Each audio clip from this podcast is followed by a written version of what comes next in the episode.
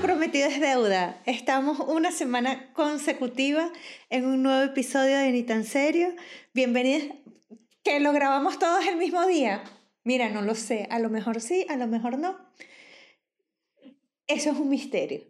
Eh, recuerden suscribirse al canal, seguirnos por todas nuestras redes, arroba Natalie Vallet, arroba Ni tan serio. Una vez más, gracias a el Bro Studios, Stefano por, en el audio, a Vero Ego en la parte de edición de video, eh, atormentarme a mí para grabar, motivación, etcétera, etcétera, toda la parte de imagen y producción y postproducción, y yo qué sé.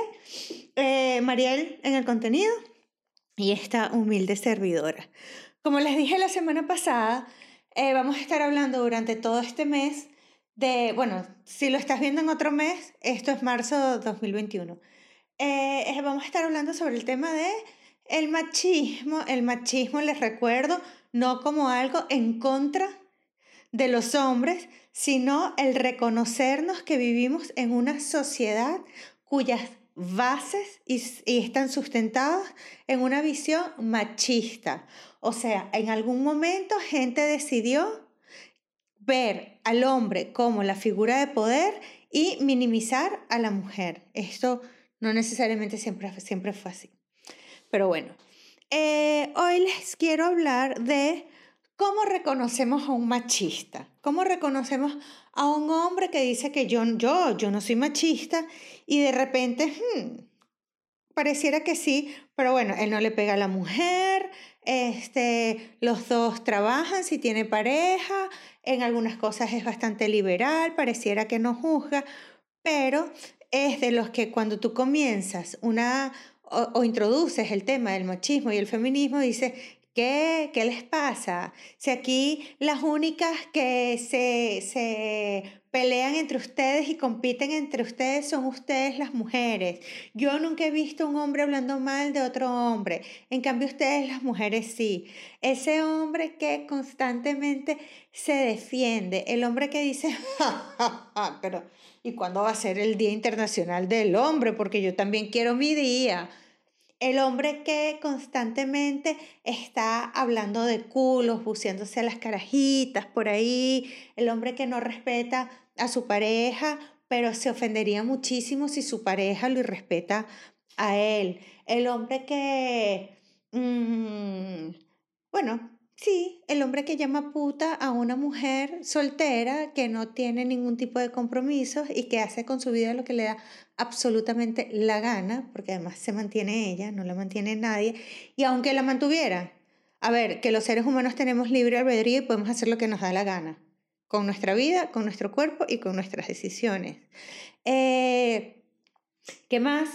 El hombre que dice que los hombres no lloran. El hombre que cree que hay carreras que son para hombres y hay carreras que son para mujeres. El hombre que minimiza la profesión de una mujer. Yo soy psicóloga y si es verdad que la psicología es una cosa que por un lado intimida y por el otro lado mm, hay gente que no la entiende. Y, y me he conseguido en el camino a caballeros que me dicen que, bueno, que sí, que ellos creen que la psicología es una cosa como importante, medio interesante, pero que ellos sienten que ellos mentalmente son lo suficientemente fuertes como para no tener la necesidad de ir al psicólogo. Porque, bueno, porque ellos pueden eh, hablar sus cosas con sus amigos. si yo tengo un problema, yo hablo con un amigo y ya ahí lo resuelvo. Uy, esto se cayó. Este, si yo hablo con un amigo, pues nada, yo, yo, si eh, yo tengo un problema, yo hablo con un amigo. Además, yo soy fuerte mentalmente, no, no.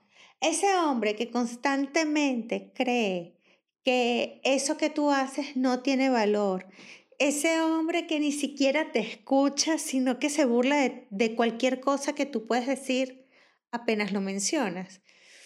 Ese hombre que te sugiere que por qué no adelgazas un poquito o que por qué no, no deberías de, no consideras que deberías de beber un poquito menos o que continuamente está corrigiendo tu comportamiento ojito ahí, ojito ahí porque eh, luego comenzamos a intimar o comenzamos a relacionarnos más de la cuenta con este tipo de personas y de pronto nos vemos involucrados, nos vemos llamándonos a nosotras mismas como somos mujeres tóxicas, es que yo soy muy insegura, es que, mira, yo conocí a alguien una vez que me dijo que de no ser por su esposo, ella no se enteraría que tenía defectos, ella no se hubiese dado cuenta que tenía defectos.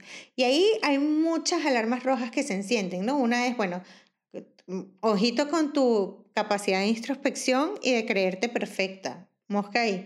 Pero otra, otra cosa es, entonces tu pareja constantemente te está diciendo lo que haces mal, constantemente te está corrigiendo. Aunque seas tú quien hace las cosas, continuamente te está diciendo que hay una mejor alternativa de hacerlo. Constantemente te están juzgando. Ojo con eso, porque eso es una forma de control. En realidad, este, eh, de lo que se trata aquí es de ser cada vez más independientes, cada vez más autónomos en nuestras decisiones, cada vez más libres de hacer lo que queramos, de ser nosotras mismas y de que nos acepten por lo que somos y no por cómo nos vemos o por lo que aparentamos o, porque, o por lo que hacemos. Este, a ver, hay que tener cuidado en no hacer enfadar a tu hombre, sí, pero él también tiene que tener cuidado en no hacerte enfadar a ti, porque al final eso no es otra cosa que consideración, eso no es otra cosa que empatía y debe ser mutua. Entonces, eh, el machismo no solamente es el querer dominar a la mujer o el pegarle o el maltratarla. El machismo son esos pequeños matices en donde hay un poquito de, de control o de superioridad, ínfulas de superioridad hacia las mujeres o hacia quienes, esas personas que creen que son superiores a los demás, ojo con eso. Ojo con eso. O sea, si, si eh, tú estás hablando de pronto con un inmigrante y le, lo tratas de forma despectiva, o con un mesero, o, o, con una persona que está prestando algún servicio y lo tratas de forma despectiva, ojo con eso, porque al final es de eso, a eso es a lo que yo me refiero, a esa visión machista del universo en donde yo me considero superior y puedo dominar y controlar. Soy esa falsa creencia de macho alfa, el rey de la manada, el que domina, y cualquier cosa que sea diferente a mí es inferior, no lo acepto como igual. Ojo con eso, porque eso también es una forma de control, eso también está empañado por esa visión machista de, del hombre. Este, y hombres, no se preocupen, ¿saben? Tampoco es que, a ver, ojo, esta misma, esto mismo que yo acabo de decir lo puede hacer una mujer. Y, lo, y le puede pasar a una mujer que tenga una visión machista de, de, su entorno y de su sociedad. Las mujeres que aguantan cachos, las mujeres que aguantan infidelidades, porque ellas son las señoras, definitivamente son mujeres impregnadas por esta sociedad machista. La mujer que, que se calla para no hacer enfadar a su marido Parte de eso hay. Entonces, aquí de lo que se trata es de libertad, de que nos demos el permiso y nos demos el privilegio de hacer y decir lo que nos dé la gana, asumiendo siempre las consecuencias de nuestras propias acciones y decisiones, pero que lo que pase sea por ser nosotros mismos, que lo que pase sea por eh, ser, por fluir con nosotros mismos y ser empáticas con nosotras. No que al final todo salga mal y, y, la visión del mundo sea yo que he hecho tanto o yo que me callé tantas cosas y al final me pagaron de esta manera. Este, pues bueno, nada. Un camino hacia la autorrealización, un camino hacia la autoaceptación y, y hacia la libertad. ¿Les parece?